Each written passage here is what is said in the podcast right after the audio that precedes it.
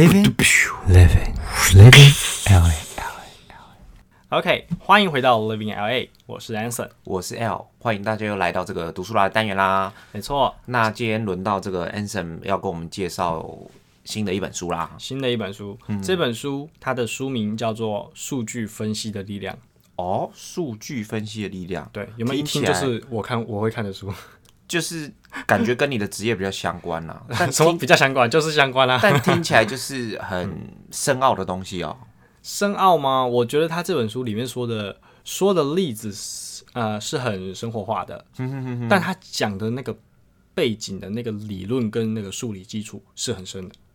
哦，对对对对，那呃比较多的背景知识会是在可能统计方面的啊，如果对统计这方面比较有研究的人，应该会觉得很熟悉。嗯嗯嗯没错。好那呃，一开始讲到说我为什么会想要选这本书嘛，嗯嗯嗯呃，其实是这样子，它这个原始的书名叫做呃数据分析的力量，Google、Uber 都在用的因果关系思考法。哦，如果你有加后面那段话，我就会想要看了。哦，真真的吗因为这跟我的工作有相关嘛。目前来说，？Uber 的部分吗？对啊，对啊，对啊。哦嗯，我我我自己是当时，呃，也也可以这么说，我也是被这几这几句话给这个吸引到了，因为它其实里面有几个点是我特别呃感兴趣的。嗯第一个 Google 嘛，嗯，对，啊，对，以以我的这个职业领域来说，我觉得呃，如果能够在 Google 在呃，就是有有过这样子的工作经验、工作经验，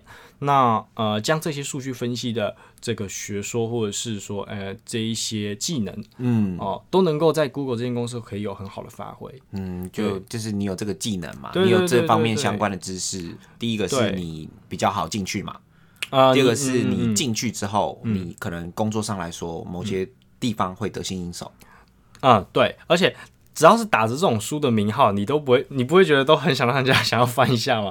我自己是这样哦的。对啊，所以这个一部分是这样被吸引到嗯的。那再来第二个点是他提到的这个因果关系思考法。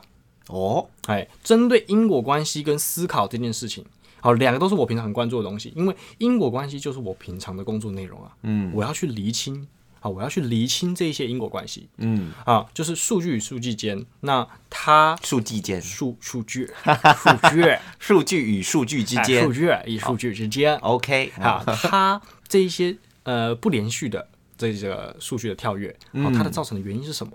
那很长我会需要有这样子的场景去呃来去跟我们的客户去解释说，哎、您这边的这个数据，好，它它它是为什么会出现这样子的断点？那我们要去去去怎么啊、追踪到这一个原因，也就是我们说的因果关系。嗯好，所以这个部分跟我的内容比较，跟我的工作内容比较有相关，所以我会感兴趣。嗯再来第二个点，思考。我这是我我这个人就是会很很常看这种类型的书，我不知道你我不知道你会不会看这种类型的书啊？就是对于自己的思考有更多注意的，我就会很想了解说啊，我到底在怎么想的这样子。哦，哎，我比较做的是食物类型的，什么叫食物类型？就是我会直接，不是不是，我会直接去思考。啊，我今天在哪个环节，甚至是我未来要走到哪个环节，嗯嗯我我目前是还没有借助到书的力量了。嗯，但是如果我有思考到某一个点是我想不透的，我会嗯去找这方面的答案。但多数的时间是我觉得是人心理的作用，所以我自己会去思考。嗯例如说我的生涯、职业进程，跟我这个人未来的发展，我要下一步要怎么走？啊，我说的思考可能跟你讲的不太一样。嗯，我说的是一种逻辑思考的逻辑。嗯，好，那我待会会就我待会会做比较详细的解释。嗯，那呃，这本书呢，我啊，既然我我因为上述的原因所以选择了它嘛，嗯，那我看完之后呢，我可以在这边先做一个小小的结论，就是呃，我觉得这本书它让我体会到一件事情，就是你要相信你在现阶段以及你以前所做过的啊、所有的学习，它其实都会在未来以某种形式回报你。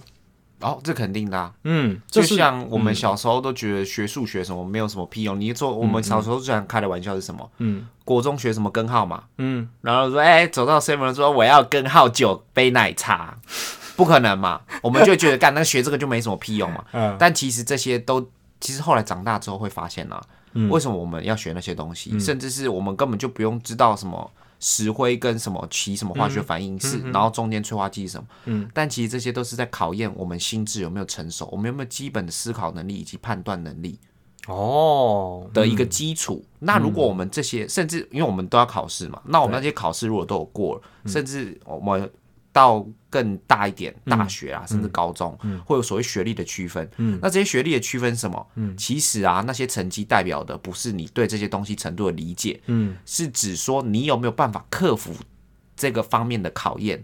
然后那些学历，我觉得代表是你这个人思考逻辑有没有到那个高度。嗯，我觉得这个观点蛮有趣的。那还其实还有另外一个面向是，我觉得呃，就像你说的，可能呃，maybe 我们学了根号，在未来用不到，但是它其实是扮演着一个类似抓周一样的角色。你在你在你年轻的时候，或者是说在你以前啊，跟跟随着自己的兴趣所学的这些技能，那它很有可能会在未来的某处，呃，用另外一种形式呈现在你的呃这个平时的生活环境或是工作之中，你还是可以运用到这些东西，因为你对这个东西已经有一个印象，是我有兴趣，所以你愿意去接触。好好好好，对，我觉得可以用另外一个方式这样子去思考了。嗯，对，那再来我们就讲回这本书。那嗯、呃这本书的书名就叫做《数据分析的力量》。嗯，我们当然是从数据这个角度去切入。嗯，在现在我们现在这个时代，其实呃，大数据这个词大家都听过，肯定的吧？Big data。嗯，好，那呃，我们也都知道说，数据它是重要的，而且是很珍贵的。好，它可以去帮助我们做到决策，对吧？甚至现在可以赚钱，KPI 嘛，没错，没错，对。那但是这一个这些呃，我刚刚所说的，你觉得数据很重要或珍贵的前提，其实是你要知道怎么用嘛。哦，对吧嗯？好那呃，在讲这个数据的使用的时候呢，我们常常会提到的一个词叫做 EDA，不知道你有没有印象、EDA 是指什么？e d a 就是呃 Exploratory Data Analysis，嗯，就探索式的探探索式的资料分析。啊，哎，那呃，用这样子的我们说 EDA 的这种分析方式呢，它可以去帮助我们探索资料的全貌。好、如果如果是对这个领域有一点研究的人，应该就知道我在说什么。因为透过这样探索式的分析，你可以得到一些呃这一个 data set 里面的一些统计量。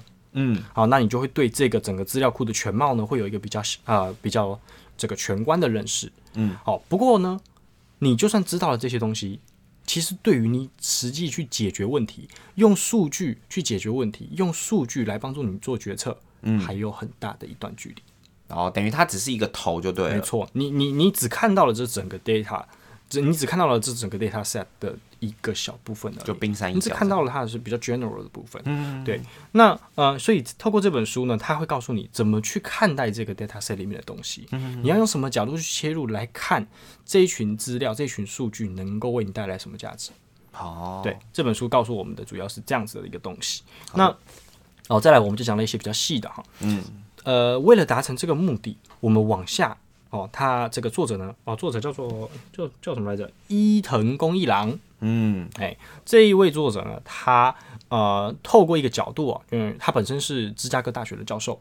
哎，可是他这个名字听起来像日本人。啊，对，他是日本人。哦，他是日本呃人，是华侨啊、对，他在那个啊、芝加哥那边任教哦，教日文。啊，当当然不是啊，哦，教数据，教教数据哦教数据 OK，OK。嗯教数学、数理那些东西，统计啊什么的，还蛮有趣的。其实我会，因为书应该不不是他的自传嘛，是针对数据来讲。不过我我会蛮想要去了解他的背景。如果是我这样子看的话，对啊，一个日本人，嗯然后在就是在美国，然后结果你在教数据，但是我觉得这本书里面其实没有讲太多他的东西啊。我知道如果对他有兴趣的人，可以去搜寻这个伊藤公一郎这个字。嗯嗯嗯 OK，好，好，那呃，实际进到这本书里面呢，它其实一开始他没有很着重在说这个分析方法的应用，他最一开始他在探讨什么嘞？他在探讨因果关系，哦，他去探讨呃这一个因果关系怎么去影响我们看待问题的角度。嗯，所以它哦听起来有点悬哈。对啊，哎，就是呃，你要去厘清这一个数据与问题间的关系，哦，然后你才能去定位到，呃，才能去定位到说这个现象的发生，这个数据的跳转，这个数据的这个呃断层，嗯，究竟是不是你所想的那样子？哎、那这跟我们介绍的上一本书也有呼应的，我觉得，还是其实万就是这种东西都万物通用，你要先去了解，嗯，本身你才有办法去解决嘛，对啊甚至更进一步嘛应用，嗯嗯嗯，哦。其实这个观念都是相通的。嗯。对。那呃，讲完这个因果关系，我们对这个因果关系以及问题、问题还有数据间的关系已经比较明确了之后，他就开始介绍比较硬核的东西了，哦。叫哦 hardcore。，hardcore，对，比如说第一个他讲了什么？RCT 试验，这中文叫做随机对照试验，嗯，听起来像个电台的名称，是吗什么 Radio Central？Radio of RCT Taiwan 之类的，对啊，Welcome to listen RCT，就是有没有？有没有蛮像，好，然后呃，这个 RCT 试验呢，其实在我的工作场域内也会遇到，很长吗？嗯蛮长的，尤其是客户会提出这样子的需求，但他不会去透过，他不会是说 RCT，我们在商业中的领域会称作它叫 A/B test，AMB test。嗯，呃，简单来说，这个 A/B test 的意思就是，呃，我去针对一群我的呃示众，就是嗯、你的目标的示众，嗯那你要去对它做测试。测试的方式，比如说我以网站举例好了，好，我网站有两种样式，嗯。那这两种样式呢，你不知道哪一个对观众来说特别好嗯。啊，你只能凭感觉嘛。我觉得这个比较好，你他觉得这个比较好，嗯，那他其实没有办法有一个定就论，就对啊因为就等于说放的人的没错没错，所以今如果现在能够透过一个我们透过随机分类的方式，把这群人分成两等份，五十对五十，嗯。哦，原本一百人，五十对五十人，我我给其中的五十人 A 方案，嗯。我给另外的五十人 B 方案，那他们看到内容之后给出来的反馈，maybe 好了，前面的五十个人拿到 A 方案的，给他五颗星，嗯那拿到 B 方案的，他们总体评分是四点八颗星。而透过这样子的一个啊、呃我们说 A/B test 的这个这一个环节，我们就能够确定到说，哦好方案确实比较好。哦，有没有哎、诶那这跟我们还蛮有相关的、欸怎么说？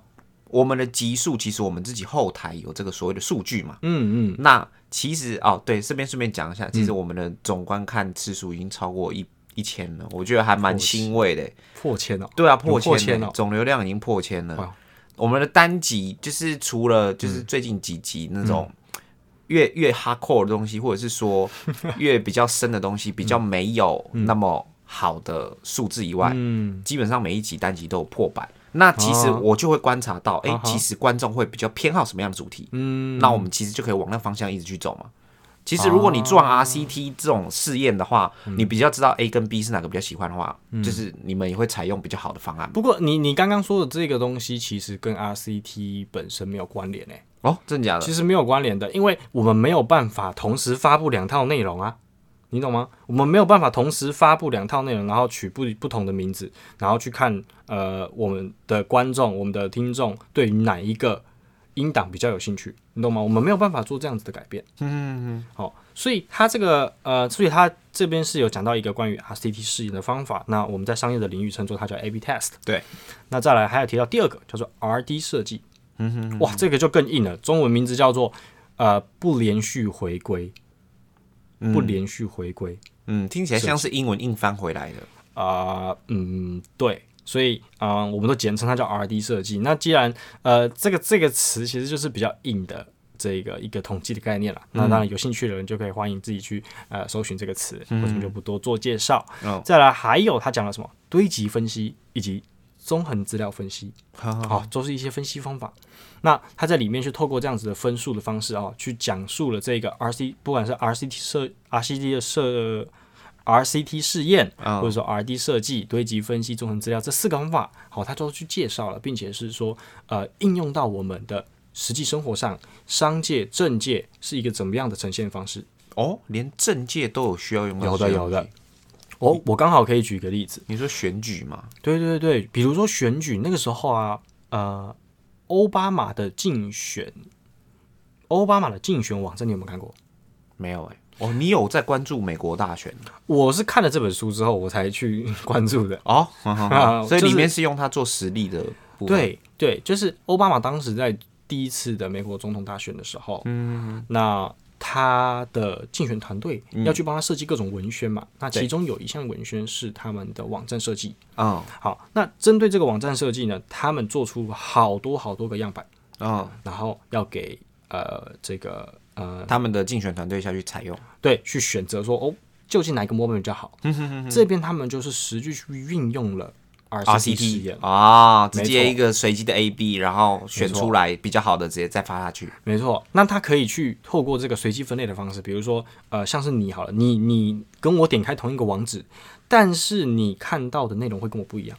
嗯哼哼，哦，但但这东西都完全随机的，哦、你都不会知道。嗯，所以呃，你在那个网站上所做的行为，跟拿到不同的网站的人在上面做的行为，肯定会有不同。对，那我们就取出那个反馈比较好的那个网站页面来作为我们的最终答案。啊，透过这样子的方式，RCT 试验的方式，就能够去找到最好的成效最好的那个网站。嗯，更有效的应用。没错，没错。那当然，除了政界的这个应用之外，在商界当然也可以去透过这样子的方式来使呃来有一个这个优化。嗯，哦，比如说什么呢？在里在书中他有提到一个例子，叫做在呃超市贴标签的例子。你有没有去？你去你去过日本吗？没有，哦，其实日本他们的这个呃，不管是零零售啊，或者是超商，嗯，他们的价格标示都会有两个价格，哦一个叫未税价，一个叫含税价。哦，为什么？呃，这个东西其实是，诶、一方面是法规的限制啊，就是他们会去标示说，呃，去标示一个含税的价格，那呃，它的价格就会相对的比未含税的价格还要那差别在哪？如果我你你缴的买的钱都一样东西都是一样啊。对对，你缴的钱都一样，只是它有没有把那个税额加到原本的商品标价上。哦，像台湾，我们都只看到一个加一个金额，但是它直接其实里含税面，对它里面都已经包含了消费税，对啊，包含了什么东零零总总的嘛，对不对？但是日本的一般都是未未含税价格，可是它如果未含税，就是假设你去日本的话，它有含税跟未含税，它会在同一间店出现吗？哦，它会它标的那个大的数字会是未含税的价格，哦，然后底下会有一个小小的写含税价格，但是它最后结账只能够用含税的价格嘛？对，哦，理解，嗯，但是这个小小的改变啊，听起来好像没差，其实我实际上付出的钱是一样的。对啊，无所谓啊，但是，但是这一个例子最让我感到吃惊的就是他在加拿大做这个试验。如果我超市内的商品有贴含税价格的，会卖的比较不好。啊贴含税价格的会卖的比较差。意思就是说，我如果上面的价格显示是已经含税过的价格，我们消费者会感官上觉得这个比较贵。可是，一样的意思啊，你最终都是付那个价格啊。你就算说没含税，但它其实也是含的没错，它就是这么神奇。我跟你讲，假设今天有两平底锅好了啦，啊。那这个平底锅大概五百块，这个平底锅呃也是五百块，然后但是一个是标含税的价格，一个是标未含税的价格。没有吧？它两个都只能卖五百一吧？只是一个会写说，哎、这个五百一是含税的哦，另外一个五百一是不含税，就是没有写嘛。呃，应该是说我的意思是说，他们两个含税后的价格都是五百块，但是其中一个商品，因为我们做想要做这样子的 A/B test，所以把那个五百块改成四百八十块，二十块是税。好，那消费者虽然知道这个四百八是未含税的价格，我还是会买四百八的。为什么啊？啊，不是一样？这个就是我觉得最吃惊的地方，它的这个总体的这个呃业绩去评比下来，发现你如果贴的是含税的，含税的价格，不是含税的价格卖比较差，因为看起来比较高，含税的价格看起来比较贵。可是你刚刚说的是，它有贴出来，然后结果大家还是买四百八的啊、对吧？不是不是不是，我的意思是说，你好像没有懂我的意思哦，我不知道听众听懂了没有？其实就是它两个价格，好，只要是含税的那个价格，是不是都会比较高？即使他们付出去的钱都一样。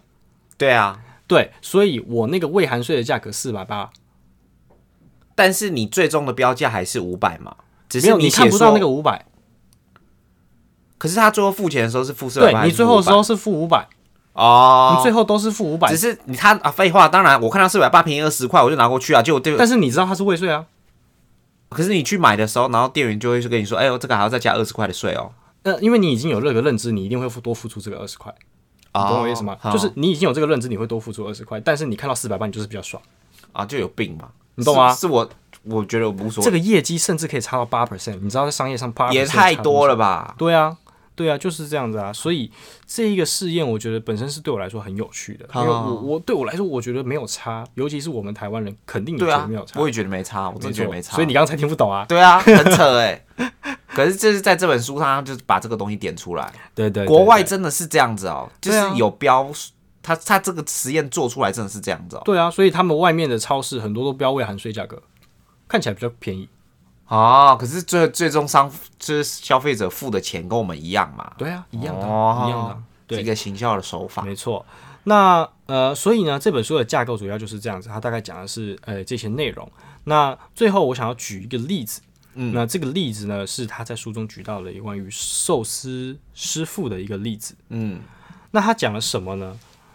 他其实说的是一个呃，我们对于数据分析这件事情的一个理解。他透过对他透过寿司师傅的角度嗯来跟你解释何谓数据分析，哦很有趣。嗯那呃，我因为这个地方我自己也很有怎么讲，很有感觉。嗯他跟我的工作场域也是有一点连接的。那呃，寿司师傅他要做出一个好的寿司，嗯我们从他的流程开始讲，从他原物料开始讲，嗯他是不是要先去找到这个符合他的标准的食材，优质的、高品质的食材？对，好，那他找到了这个高品质的食材之后，透过他的技术，透过他的手艺，是不是能够去呃去实际将这些鱼还有饭各个元素给组合起来，做成美味的寿司？对，而且这个寿司它呈现到客户眼前的时候，要是客户满意的味道，而不是师傅自己满意的味道，嗯没错吧？嗯，那这三个步骤，好、包含采购，好、这个能够发挥食材美味的刀工，还有提供给呃提供的味道是能够让客户满意的，这三件事情，其实正就是跟数据分析的啊、呈现是有异曲同工之妙的。哦，怎么说？在我们采购这个优质食材的时候，其实说的就是在做一个呃优质数据的采集。这些优质的数据，它能够去呃，你进来的这些数据一定要是干净的、有结构的、整理过的资料，我们才能去看到它的价值，也就是去发挥这些食材的美味。哦，就是不能够灌水的那一种嘛。呃不可以说啊，很多、嗯很多粉丝或者是自己开妈三五十个假账号，然后灌那些好的，这样我们采到的东西才是最天然、最真实的嘛，是这样的意思吗？嗯不是这个意思。你这样说的话，你你拿到的资料还是会是很杂乱无章的。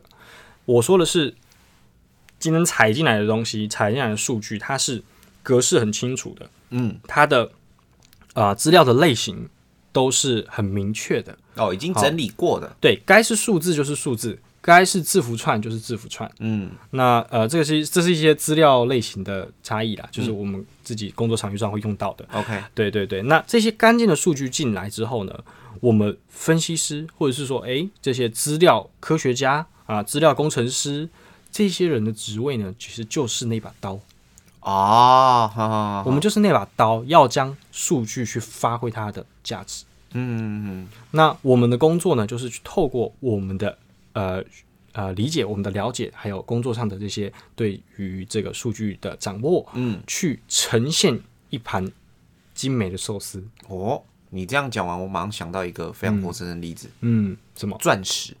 钻石嗯，你今天采集到一颗，你知道钻石的原型是什么颜色吗？